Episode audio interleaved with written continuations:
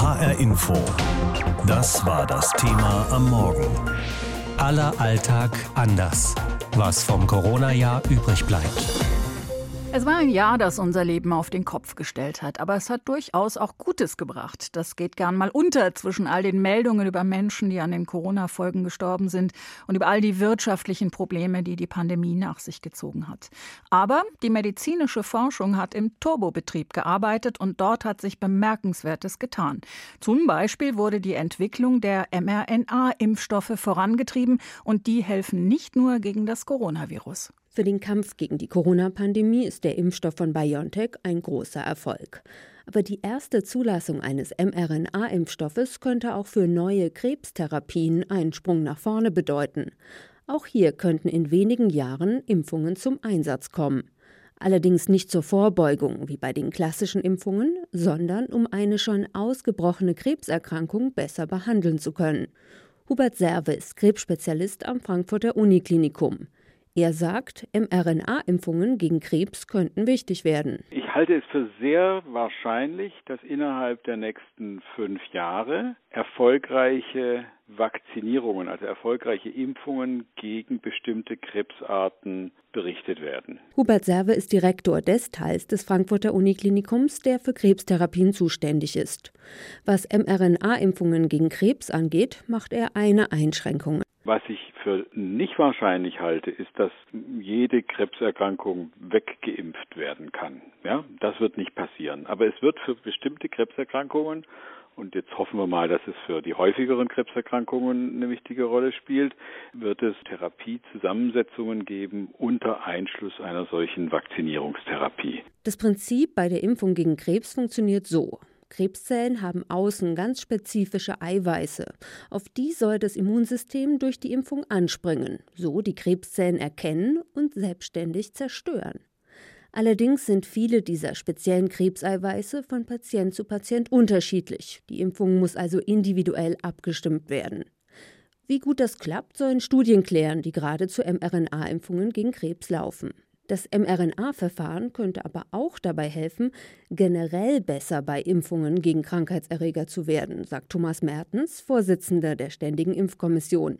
Außerdem seien durch die Corona-Forschung auch die Vektorimpfstoffe gestärkt worden. Und all diese Impfstoffe erfahren natürlich im Hinblick auf ihre Entwicklung durch die finanzielle Unterstützung, die da auch gekommen ist und auch durch die Dringlichkeit, die die Entwicklung solcher Impfstoffe ja hat, einen Schub nach vorne. Und noch eine weitere Entwicklung hat das Corona-Jahr für die medizinische Forschung gebracht. Forschungsergebnisse werden häufig vor der eigentlichen Veröffentlichung in einem anerkannten Fachjournal schon als sogenanntes Preprint veröffentlicht, erläutert Friedemann Weber, Leiter des Instituts für Virologie an der Uni Gießen. Diese Preprints sind immer mehr in den Vordergrund gerückt. Ich habe das früher auch nicht gemacht. Mittlerweile nehmen wir da auch teil dran. Man kommt schneller an die Daten ran von den Kolleginnen und Kollegen und kann auch selbst eine Kritik äußern da, damit es auch verbessert wird. Darum geht es ja letztlich, dass das Paper dann verbessert wird, bevor es dann wirklich druckreif ist. Dadurch hat man eben sehr viel schneller Einsichten und es gibt auch direkt das Feedback der Kolleginnen und Kollegen online. Auch das schnellere Teilen und Bewerten von Ergebnissen wird der medizinischen Forschung vermutlich in Zukunft erhalten bleiben. Ein weiterer Gewinn des sonst so schweren Corona-Jahrs 2020. So schnell ging's noch nie. Angelika Fey aus der HR Info Wissenschaftsredaktion über den rasanten medizinischen Fortschritt in diesem Corona-Jahr. Und auch sonst haben wir einiges bewältigt, was sich vorher sicher nur wenige hätten vorstellen können. So hat sich unser Alltag drastisch verändert, ist geprägt von sozialer Distanz und Isolation. Eine Ausnahmesituation für uns eigentlich doch so soziale und kommunikative Wesen. Wie gut wir mit ihr zurechtkommen, das ist eine Frage unserer Höhlenkompetenz, die schon unsere Urahnen vor Tausenden von Jahren durch schwere Zeiten geholfen hat, meint Jürgen Grimm, Professor für Kommunikationswissenschaften an der Universität Wien. Herr Grimm, was genau verstehen Sie unter Höhlenkompetenz? Also wir gehen davon aus, dass die Menschheit in mehreren Situationen ums Überleben kämpfen musste. Wir nennen das Bottleneck. Situation, also Flaschenhalssituation. Da haben nur ganz wenige tausend überhaupt es geschafft. Und die haben in Höhlen überdauert. Und in dieser Situation entwickelt natürlich jeder eine gewisse Beengung, aber auch vielleicht eine geistige Fähigkeit, mit so einer Situation überhaupt umzugehen. Und wir gehen nun davon aus, dass vor allen Dingen diejenigen überlebt haben, die ihre Fantasie im Zaum halten konnten. Also sagen wir mal so paranoide und albtraumhafte Vorstellungen vermeiden, positives Denken und das ist vor allen Dingen dann auch durch Kunst und durch Wandmalereien zum Beispiel geschehen, die ja eine Form darstellen, unsere Fantasien zu objektivieren, sodass wir zu ihnen dann auch ein Verhältnis kriegen können. Und diese Fähigkeit ist eigentlich auch die Wurzel unserer Kulturfähigkeit. Insofern ist das gar nicht so eine Ausnahmesituation, die wir im Moment haben, wenn wir uns in unsere häuslichen Höhlen zurückziehen. Ist das denn eine Kompetenz, eine Fähigkeit, die man einfach so mitbekommt oder eben nicht? Also äh, die man erbt oder nicht? Oder kann man Höhlenkompetenz erwerben und auch trainieren? Wir gehen davon aus, dass es ein kognitives Hintergrundrauschen gibt. Also wir sind in einer höhlenähnlichen Situation und dann werden gewisse Schemata aus der Vergangenheit aktiviert. Das geschieht aber nicht zwangsläufig, sondern wir müssen da schon auch mit umgehen in einer aktiven Form. Das heißt, wir dürfen uns nicht fallen lassen, dann in dem Moment, also in dem uns natürlich auch zwangsläufig dunkle Gedanken beschleichen. Wir können etwas tun. Und so haben das die Höhlenmenschen damals gemacht, so müssen wir es auch heute machen. Also die Höhlenkompetenz ist kein fester Besitz, den wir einfach haben, sondern der sozusagen als Potenzial in uns schlummert und den wir aktivieren können und müssen. Wie sieht das denn aus? Wie weit sind wir denn damit ausgestattet oder nicht? Sie haben im Sommer Studentinnen und Studenten gefragt, wie es da bei denen aussieht. Zu welchem Ergebnis sind Sie gekommen? Wir sind erstmal äh, ganz grundsätzlich zu dem Ergebnis gekommen, dass die Mehrheit sehr wohl Höhlenkompetenz hat. Man hat ja in den Zeitungen insbesondere von Corona-Partys und Demonstrationen vor allen Dingen in Deutschland und aber auch in Österreich gelesen.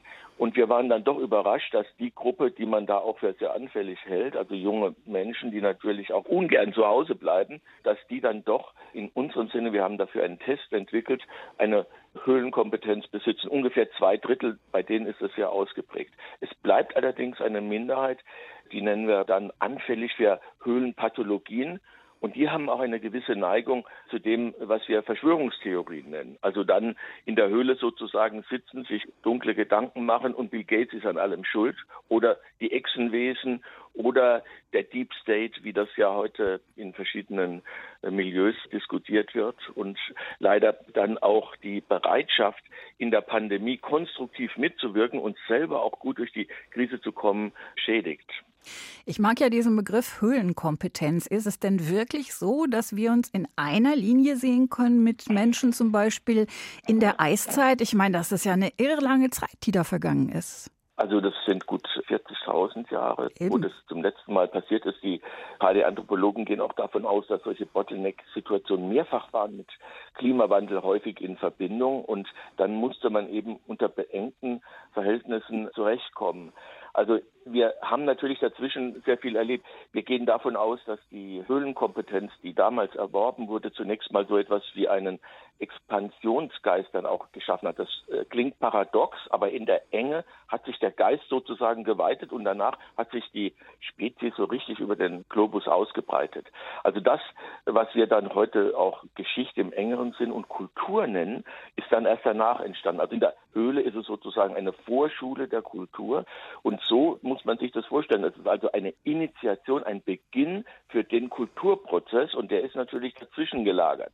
Und jetzt kommen wir in eine höhlenähnliche Situation und reaktivieren sozusagen einen Teil unserer archaischen äh, Grundfähigkeiten, die unsere Kulturfähigkeit geschaffen haben, aber die damals eben auch das Überleben gesichert hat. Die uralte Fähigkeit der Höhlenkompetenz hilft in Corona-Zeiten beim Durchhalten in sozialer Distanz und Isolation. Dazu Jürgen Grimm, Professor für Kommunikationswissenschaften an der Universität Wien. Vielleicht erkennen wir erst irgendwann mit ein bisschen Abstand, was uns alles verloren gegangen ist in diesem Jahr, mal ganz abgesehen von den vielen tausend Menschen, die nach einer Infektion schon gestorben sind. Wir haben zwar viele Schritte unternommen, um diese Pandemie in den Griff zu bekommen, und es gibt die Hoffnung, dass uns das im Laufe des kommenden Jahres auch so richtig gelingen wird, wenn mehr und mehr Leute geimpft sein werden. Dafür mussten wir uns aber in vielen Bereichen des Alltags einschränken. Vieles von dem, was wir mal als normal hingenommen haben und als alltäglich, ist auf einmal weg. Vor allem auch in den Städten. Das Kulturleben, die Treffen mit vielen anderen Menschen, einfach unter Leuten zu sein, all das ist irgendwie Gift geworden für unser Leben und für unser Lebensgefühl. Sind wir wegen Corona also jetzt besonders spießig geworden, sowas wie die neuen Langeweiler der Nation? Darüber hat sich unser Reporter Stefan Bücheler Gedanken gemacht. Waren unsere Innenstädte jemals trostloser als jetzt in den nasskalten Dezembernächten des zweiten Lockdowns? Nein. Nicht, dass ich mich erinnern könnte. Hier geht gar nichts. Wir gehen auch von uns aus nach Hause jetzt und fertig. Kein Club, keine Bar, Opertheater, nix hat auf. Noch nicht einmal die bescheidene Kneipe an der Ecke. Das letzte Mal, wie es noch ging, war ich mit meinem Kumpel in der Kneipe. Ne? Ich hätte es wahrscheinlich weitergemacht. Aber jetzt bei den jetzigen Zahlen hätte ich es auch nicht mehr gemacht. Infektionszahlen, Inzidenz, Lockdown, Ausgangssperre.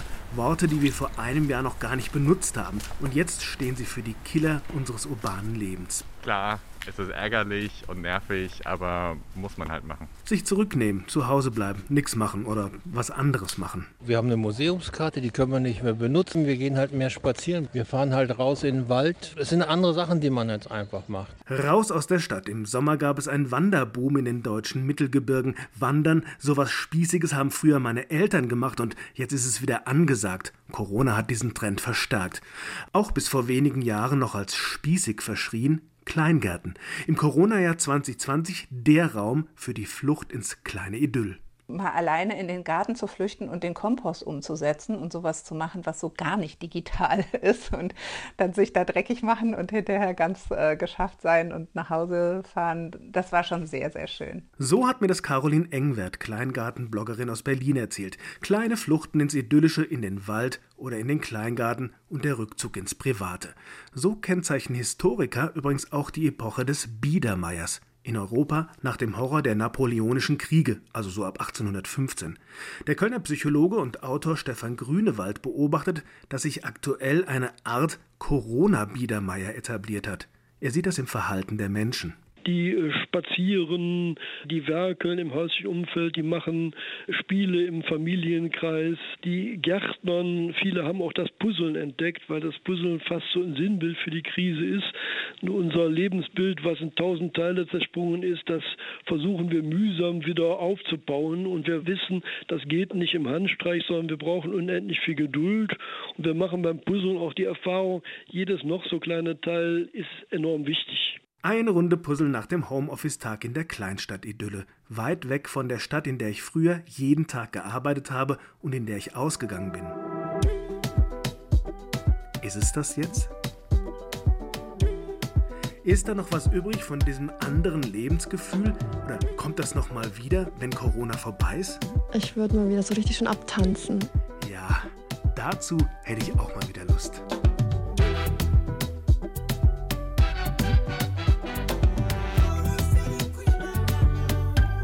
Tja, ganz so beschwingt war dieses Jahr dann doch nicht. Ein ganz persönlicher Blick von unserem Reporter Stefan Bücheler auf das, was sich in unserem Alltag, in unserem Leben insgesamt verändert hat 2020. Das Thema heute Morgen lautet aller Alltag anders, was vom Corona-Jahr übrig bleibt. Es gibt ein schönes Foto, das in den sozialen Medien auch kursiert. Da sind Marty McFly und Doc Brown zu sehen, die beiden Hauptfiguren aus dem Film Zurück in die Zukunft. Da baut Doc Brown ja erfolgreich eine Zeitmaschine in diesen DeLorean ein. Und drunter hat jemand auf diesem Bild geschrieben, Marty, was immer passiert, reise nicht ins Jahr 2020. Das bringt die Stimmung ganz gut auf den Punkt, zumal wir ja gar nicht die Wahl haben. Wir haben nun mal keine Zeitmaschine. Morgen geht dieses seltsame Jahr nun zu Ende. Und auch Silvester wird eher still sein, ohne große Partys, ohne Feuerwerk, vielleicht auch ohne gute Laune beim Rückblick. So richtig gut ist es wohl nur wenigen Menschen ergangen. Dafür ist einfach zu viel passiert, was unser Leben auf den Kopf gestellt hat. Unsere Stimmungslage erforscht regelmäßig Stefan Grünewald. Er ist Psychologe und Gründer des Marktforschungsinstitutes Rheingold. Ich habe mit ihm gesprochen und gefragt, wenn Sie die Telefoninterviews auswerten, die Sie und Ihre Leute immer wieder durchführen, wie geht's den Menschen in Deutschland gerade? Ja, gerade sind wir natürlich im Banne des zweiten Lockdowns, der sich aber komplett anders anfühlt als der erste. Damals gab es die Hoffnung, dass wir schnell die Krise überwunden haben, dass wir sozusagen Ostern, Wiederauferstehung feiern, die Gruft verlassen können. Heute hat äh, sich eher so eine Corona-Korrosion äh, breit gemacht. Also die Hoffnung auf ein schnelles Ende ist dahin. Die Menschen spüren, das sind jetzt drei lange Monate und wir haben nicht so diese Belohnungserfahrung. Im Frühjahr wurden die Tage länger, das Wetter wurde als himmlische Tröstung äh, erlebt, die Zahlen gingen rapide runter und jetzt äh, sind wir sozusagen in, in, in Dunkelhaft und haben wenig Erfolgserlebnis. Im März, also bei diesen ersten heftigen Beschränkungen im Alltag, war auch viel Solidarität zu spüren. Das wurde auch sehr hervorgehoben, auch in der Berichterstattung. Ist das jetzt auch anders? Ja, wir hatten gerade zu Beginn der Krise äh, so einen kollektiven Schulterschluss. Also Corona bedeutet für alle eine ungeheure Ohnmachtserfahrung, weil wir einer Bedrohung ausgesetzt sind, die wir nicht wahrnehmen können. Und wir waren bestrebt, Handlungsfähigkeit zu demonstrieren, indem wir uns kollektiv so gegen das Virus gestemmt haben und freiwillig das Land runtergefahren haben. Aber mit dem Lockdown sind wir in eine Polarisierungsbewegung reingeraten. Also die Zweifel wurden wach. Ist das angemessen? Ist das übertrieben? Und wir haben vor allen Dingen erlebt, dass Corona kein gemeinsames Schicksal ist, sondern für die einen war das sozusagen fast ein entspannter Moment, Lockdown, Entschleunigung. Das wurde als Mini-Sabbatical gefeiert, während der andere Teil der Bevölkerung das als Vorhölle erlebte, existenziell verunsichert. Äh, die litten unter räumlicher Enge, die waren überfordert mit dem Homeoffice oder dem Homeschooling. War das auch so ein Widerspruch? Um mich herum wird alles runtergefahren, aber in mir selber rotiert es die ganze Zeit, weil ich gar nicht weiß, wie es weitergeht. Ja, das ist das, was wir im Moment aushalten müssen, die Ungewissheit. Es ist ein bisschen wie in diesem Märchen vom Hase und Igel. Wir hoffen immer sozusagen auf der Zielspur zu sein, jetzt mit der Impfung und im nächsten Moment ruft das Virus, ich bin all da, weil es wieder mutiert hat und wir wissen von daher gar nicht, wie lange dauert die, dieser Spuk noch. Sie haben das eben schon so ein bisschen angedeutet. Würden Sie sagen, um mal dieses ja, abgegriffene Wort zu nehmen, aber es beschreibt es möglicherweise ganz gut, dass Corona auch unsere Gesellschaft gespalten hat ein bisschen? Also es gibt natürlich äh, verschiedene Fronten. Also es gibt die, die sehr darunter leiden. Es gibt aber auch die, die Corona komplett ignorieren. Die ersetzen sozusagen den Aggressor. Für die ist nicht der Virus der böse Feind, sondern der Staat, der uns bevormundet, der uns die Maske auferlegt. Äh, und da ist es mittlerweile auch schwer, eine gemeinsame Verständigungsbasis zu finden. Können Sie da irgendwo erkennen, wo diese Grenze verläuft zwischen denjenigen, die die Entscheidung auch der Politik bereitwillig mittragen und denjenigen, die das alles nicht verstehen, denen es auch viel zu weit geht? Also wir haben eigentlich eine doppelte Grenze. Man kann sagen, so 60, 70 Prozent der Bürger stehen hinter dem Kurs der Regierung. Eine kleinere Minderheit äh, leugnet die Bedrohung und ist fast in so einer anarchischen Resignation, während äh, der größere andere Teil eher nach einem China-Diktat schreit und noch strengere Regeln haben will um das jetzt nicht alles düsterer zu malen, als es ohnehin schon ist, hat denn aus Ihrer Sicht Corona uns als Gesellschaft auch irgendetwas Positives beschert? Ja, es gab ein paar positive Ansätze. Also wir waren eine Gesellschaft, die lange Zeit sozusagen wandlungsunfähig war. Wir haben uns am liebsten, weil es uns relativ gut ging, in einer permanenten Gegenwart verbunkert. Jetzt haben wir erlebt, wir können eine Krise ausgestalten, wir sind nicht komplett ohnmächtig. Das gibt uns für die Zukunft, für weitere Krisen eine Wandlungszuversicht. Also wir gehen mit einem ganz anderen Vertrauen in unsichere Zeiten. Und wir haben natürlich erlebt, in der Krise ist es ganz, ganz wichtig zu überprüfen, welche Menschen sind uns wichtig und äh, viele äh, Bürger haben uns beschrieben, dass sie nicht nur die Schränke sortiert haben, sondern auch ihren äh, Freundeskreis sozusagen neu sortiert. Und da sind viele sogenannte Freunde äh, sinnbildlich in der Altkleidersammlung gelandet. Jetzt gibt es ja Menschen, die schon jetzt fordern, dass wir noch bis in den März hinein in diesem Zustand mit vielen Einschränkungen im Alltag verbleiben. Also es ist wahrscheinlich schon absehbar, dass das im Januar zumindest um ein paar Wochen noch verlängert wird. Angenommen, das geht wirklich bis März, würden wir das als Gesellschaft überhaupt noch durchstehen? Ja, äh, wir stehen es durch. Interessant ist, äh, letztes Jahr im Frühjahr war das ganze Jahr, äh, Land runtergefahren und jetzt stehen wir es paradoxerweise durch, indem wir weiter unsere Geschäfte machen, indem wir versuchen, so viel Privates wie möglich zu kultivieren, indem wir unsere Hobbys vorantreiben. Also es würde nicht funktionieren, wenn wir uns jetzt in die Depression oder in den Winterschlaf verabschieden, sondern wir kommen gut durch die Krise, wenn wir uns sinnvoll beschäftigen sagt der Psychologe und Marktforscher Stefan Grünewald. Neben der ganz persönlichen Bilanz, die jede und jeder für sich nach diesem ungewöhnlichen Jahr ziehen mag, gibt es auch eine fürs große Ganze und die ist durchaus interessant. Denn in diesem Jahr 2020 hat die Menschheit zum ersten Mal die Möglichkeit, ein weltweites Ereignis von Anfang an ausführlich zu dokumentieren. Wissenschaftler von mehreren Universitäten haben deshalb nach Ausbruch der Krise schnell damit angefangen, Dokumente dieses Jahres zu sammeln und sie haben ein Projekt gestartet, das Corona-Archiv. Daran beteiligt sich auch die Stadt Gelnhausen. Hier können Bürger Dokumente des Corona-Jahres hinterlegen und sich so an der Geschichtsschreibung beteiligen. Karin Rossmanitz sitzt an einer ihrer beiden Nähmaschinen und tut das, was sie am liebsten macht. Klar, nähen. In diesem Jahr wohl so viel wie nie zuvor.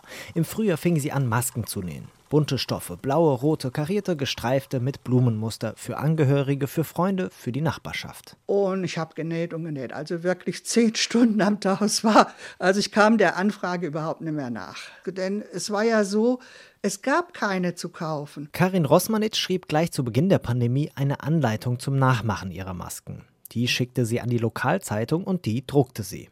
Die Rentnerin aus Brachtal im Main-Kinzig-Kreis wurde daraufhin überhäuft mit Anfragen. Fragen zur Anleitung, aber auch Kaufanfragen für ihre Masken. Die hat sie aber nie verkauft, sondern nur verschenkt. Bis heute hat Karin Rossmanit gut 3000 Masken gezählt. Es kam dann so die Osterzeit, standen plötzlich bei mir vor der Tür Eier, Blumen, kleine Osterhäschen, alles Mögliche von unbekannt an unbekannt sozusagen. Aber es war wirklich sehr schön, muss ich sagen. Also das, das war was ganz Besonderes. Als Anfang Dezember der erste Schnee gefallen war, räumten Menschen aus der Nachbarschaft die Straße vor Rossmanits Haus. Andere gehen für sie einkaufen und als mal die Nähmaschine kaputt war, kümmerten sich wieder andere um die Reparatur. All diese Erfahrungen hat Karin Rossmanit aufgeschrieben. Zusammen mit ihrer Maskennähanleitung hat sie die geschickt an Annette Finnen und das Corona-Archiv in Gelnhausen. Wir sammeln im Moment gerade Schätze, Schätze für die Zukunft, weil wir erst in der Zukunft genauer verstehen können, wodurch wir gegangen sind. Die Stadt Gelnhausen ist Teil eines deutschlandweiten Projekts der Universitäten Hamburg, Bochum und Gießen, des Corona-Archivs. Hier werden Dokumente und Erinnerungsstücke aus der Zeit der Corona-Pandemie gesammelt, bisher mehr als 4000. Ein Teil davon lagert im Stadtarchiv in Gelnhausen. Vorsichtig in Schutzumschläge verpackt, hat Annette Finnen dort Briefe, Plakate oder auch die Maskennähanleitung aber auch dreidimensionale Gegenstände. Ein aus einem Geschirrtuch gefertigter Mundschutz der ersten Stunde, eine pinke Osterhasenfigur, der ein selbstgenähter Mundschutz angezogen wurde, oder verschieden große Eisbecher aus der Zeit der Eisdielenöffnungen im Frühjahr. Das Besondere ist, dass es Zeitzeugenberichte sind. Also das ist ja sehr, sehr vielen Menschen überhaupt nicht bewusst, dass wir alle, so wie wir in der Welt stehen, in dem Moment bereits Zeitzeugin sind. Das gab es noch nie, dass letztendlich die ganze Welt von einer Thematik betroffen ist.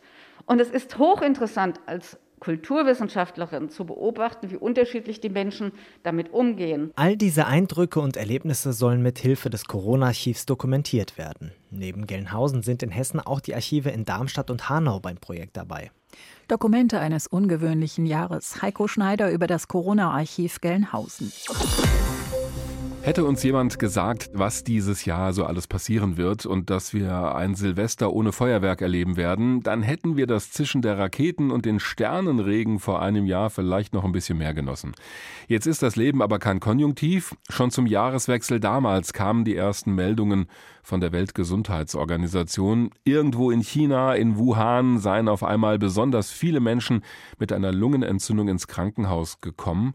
Und ein Jahr später ist Corona längst bei uns in Deutschland und schickt uns als Gesellschaft in so eine Art Winterschlaf. Unser Alltag vor Corona scheint weit weg zu sein und noch wissen wir nicht genau, wann wir den wieder bekommen werden. Was wir von früheren Pandemien lernen können, darüber habe ich mit Professor Heiner Fangerau gesprochen. Er ist Medizinhistoriker an der Heinrich-Heine-Universität in Düsseldorf und Co-Autor des Buches Pest und Corona, Pandemien in Geschichte, Gegenwart und Zukunft. Herr Professor Fangerau, in dem Buch geht es um Pandemien in der Vergangenheit, aber auch um die Lehren aus der Corona-Pandemie. Gab es das eigentlich vorher schon mal, dass unser Alltagsleben derart heruntergefahren wurde in so einer Lage? Das gab es immer wieder bei Pandemien und erstaunlicherweise immer in ähnlichen Abläufen. Nämlich, wenn eine Pandemie drohte, war das schon vorher bekannt. Äh, Nachrichten reisten über Kaufleute, Schiffe, Pferde. Äh, es hieß aber immer, die ist weit weg, die Krankheit. Und wenn sie dann kam, hieß es, ja, es gibt sie, aber noch nicht bei uns. Es sind Randgruppen betroffen vielleicht, aber noch nicht alle Menschen bis dann zum Schluss das böse Erwachen kam, in der Regel, dass die ganze Stadt betroffen war. Und immer stand im Hintergrund die Idee, wie viel müssen wir Quarantäne und Stadtschließungen auf Kosten der Wirtschaft in Kauf nehmen, um so eine Pandemieausbreitung zu verhindern, zu verlangsamen? Hm. Äh, und was können wir uns leisten?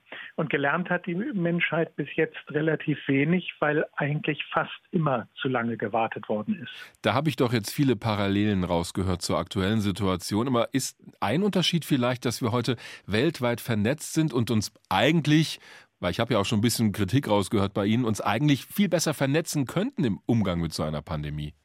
Das wirklich Neue bei der aktuellen Pandemie ist in der Tat die soziale Vernetzung. Nachrichten gab es auch schon vorher. Also wenn wir an die Cholera denken im 19. Jahrhundert, die große Krankheit der ersten Phase dieser Industrialisierung weltweit verbreitet, da gab es auch Zeitungsberichte. Heinrich Heine beispielsweise hat für die Augsburger Nachrichten aus Paris berichtet hm. von dieser, wie die, wie die Pandemie dort abläuft, die Cholera.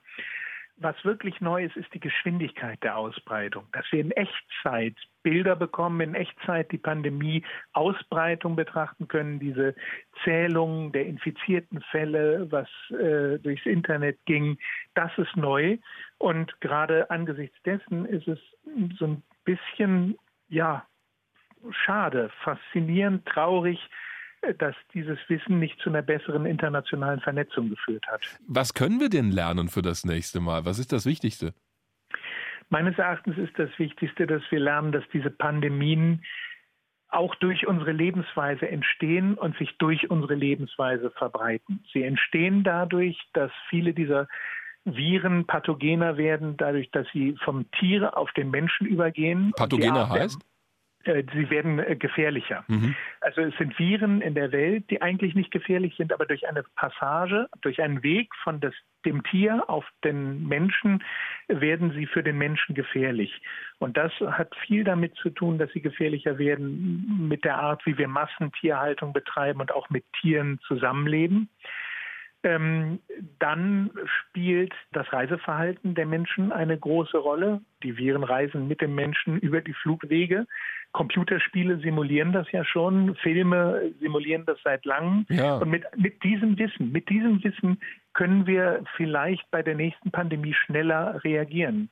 Und eben nicht sagen, irgendwo in Wuhan ist ein Virus und ach Gott, sollen die Chinesen sich drum kümmern, sondern nein, vom ersten Moment an international gemeinsam agieren. Das heißt, aus dieser Pandemie und aus dem Umgang mit ihr ergeben sich offenbar auch wichtige ethische Fragen. Was ist aus Ihrer Sicht die wichtigste? Ich habe gerade so rausgehört, wahrscheinlich äh, das Verständnis dafür, dass wir alle als ja, eine Welt und ein Planet funktionieren in so einer Pandemie. Ja, eine Welt und eine Gesundheit. Diese große und vielleicht auch sozialromantische Forderung, die müssen wir sehr ernst nehmen, meines Erachtens, auch im eigenen nationalen Interesse aus Sorge vor der nächsten Pandemie. Also globale Gerechtigkeit, die soziale Frage und die internationale Kooperation. Das wären, glaube ich, Ansatzpunkte und auch äh, moralische Forderungen, diese Konzepte ernst zu nehmen. Das klingt ja erstmal jetzt nicht direkt nach Pandemiebekämpfung, also die sozialen Fragen zu beantworten. Warum hilft das, uns in Zukunft besser mit so einer Pandemie auseinandersetzen zu können? Viren ähm, verbreiten sich durch die Lebensweise der Menschen und sie verbreiten sich in unterschiedlichen Gesellschaftsgruppen unterschiedlich schnell. Mhm. Menschen, die gezwungen sind, enger zusammenzuleben, in ungesunden Verhältnissen zusammenzuleben, werden anfälliger für Erkrankungen. Pandemische Erkrankungen gehören dazu und tragen damit auch durch zu einer schnelleren Verbreitung bei. Wenn wir die Lebensverhältnisse so verbessern, dass ein Virus gar nicht sich so verbreiten kann, dann haben wir für die nächste Pandemie sehr gewonnen. Das beste Beispiel dafür ist wieder die Cholera als äh, die Staaten angefangen haben und die Städte vor allem ihre Wasserversorgung zu verbessern, auf die Idee äh, zu setzen, dass Trinkwasser geschützt werden muss, hat man die Cholera-Ausbreitung in den Griff bekommen äh, und eben nicht dadurch, dass man Cholera-Kranke isoliert hat, mhm. sondern indem man die Lebensbedingungen der Menschen verbessert hat. Und das wäre der Witz für alle kommenden Pandemien meines Erachtens. Die Einschätzung von Professor Heiner Fangerau, Medizinhistoriker an der Universität in Düsseldorf. Wir haben gesprochen über die Lehren, die wir aus der Corona-Pandemie ziehen können, gerade auch im Vergleich zu ähnlichen Vorfällen der Geschichte. HR Info. Das Thema. Wer es hört, hat mehr zu sagen.